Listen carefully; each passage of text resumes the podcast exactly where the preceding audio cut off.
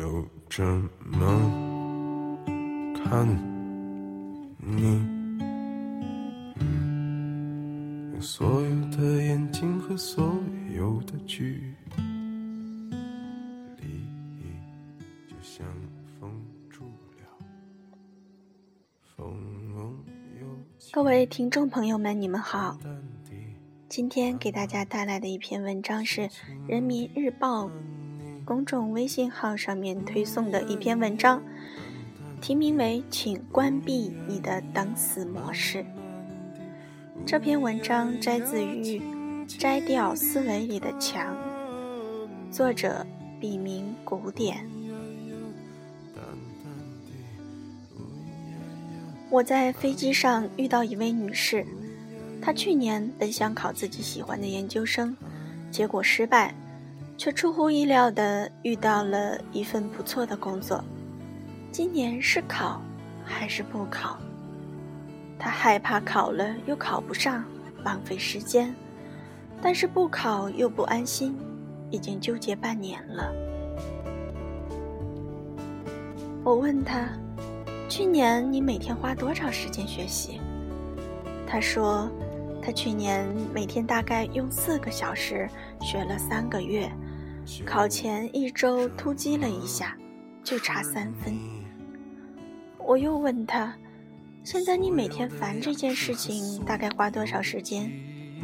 他说：“从过年到现在已经六个月了，每天都在想，上班下班都想，烦死了。”花时间来郁闷是等待成本，花时间来尝试是穿越成本。这位女士花来郁闷的时间，如果是每天五小时，上班下班都在想，一共六个月，那就是九百小时。而去年她差三分就考过的考研，每天用四小时，三个月。考前突击一周，算每天二十小时，成本计算如下：穿越成本四小时乘以三，再乘以三十，加上二十小时乘以七，等于五百小时；而等待成本五小时乘以六，再乘以三十，等于九百小时。等待成本几乎是穿越成本的一点八倍。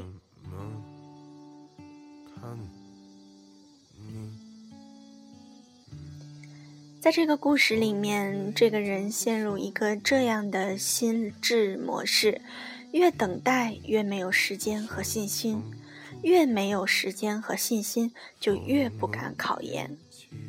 这个人会在今年考研前最终放弃，在这新的一年，等待的焦虑会继续消磨这个人的信心和能力，一直到他终有一天完全放弃为止。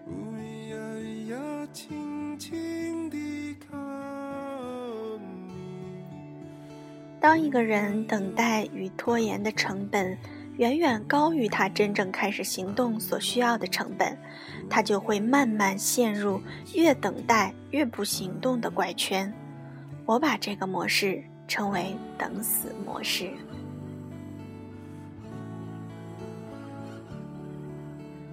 我在一个聚会时谈到了等死模式。听完我这个故事，我的一个朋友走过去，十分钟后满脸喜色的回来告诉我们：“耶，成了！什么成了？原来这几天他一直在纠结自己是不是该给一个大客户打电话。这个客户是他的一个重要资源，如果打了，他担心人家。”会觉得自己公司刚创业，对自己印象减分。如果不打这个单子，肯定就没有下文了。比这个更加纠结的是，他已经为这个事情头疼了一星期，开始失眠，和家人发脾气，面对客户越来越没有信心了。他听完故事，迅速计算了一下自己的等待成本和穿越成本。等待成本是身心俱备，拿不到单，影响其他业务；穿越成本是心情愉快，早死早超生，还有成功的可能。实在不成功，集中精力应付新的单子。与其在等死模式中消耗自己的体力和心力，还不如去试一试。他走到洗手间，心跳加速，打通电话，惊喜的听到对方爽快的答应自己。对方还开玩笑责怪他说：“为什么现在才说？我还以为你找别人了呢。”就这么看。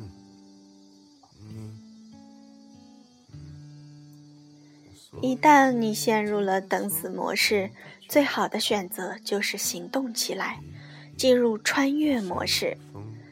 穿越也许会有短期痛苦，但是等死往往会带来更大的永久损失。《战胜拖拉》这本的书的作者尼尔·菲奥里在书中写道：“我们真正的痛苦。”来自于因耽误而产生的持续的焦虑，来自于因最后时刻所完成项目质量之低劣而产生的负罪感，还来自于因为失去人生中许多机会而产生的深深的悔恨。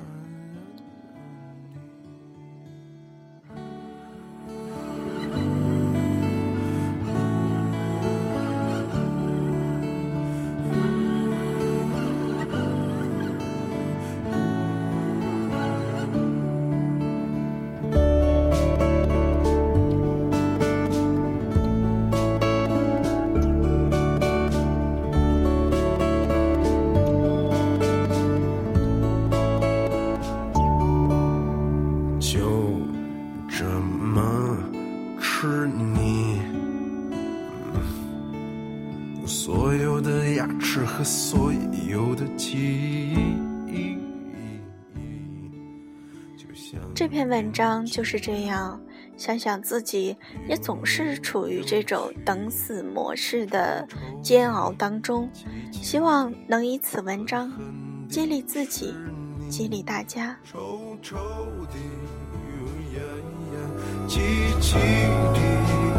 呀呀，是你皱皱的呀咿呀，急急的呀咿呀，狠狠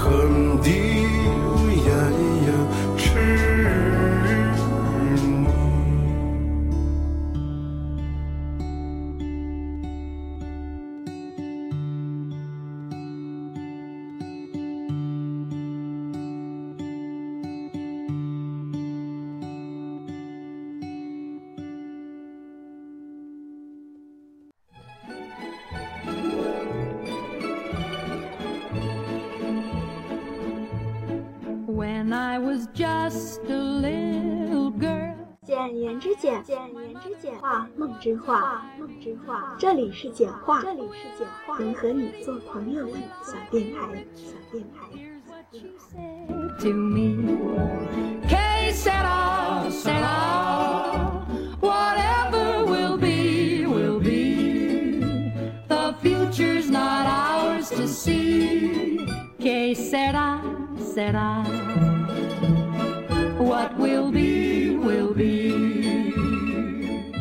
欢迎关注简化的微信公众平台“简化全拼加三六八七二六”，或搜索汉字“简化”找到我。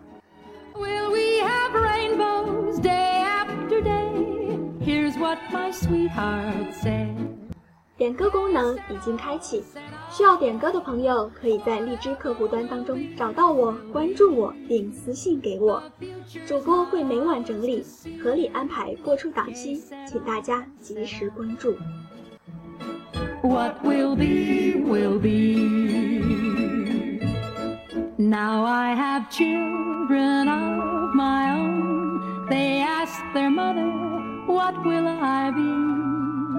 博客订阅，节目下载，更多收听方式随你选择，想怎么听就怎么听，赶快动动手指寻找属于你的答案吧。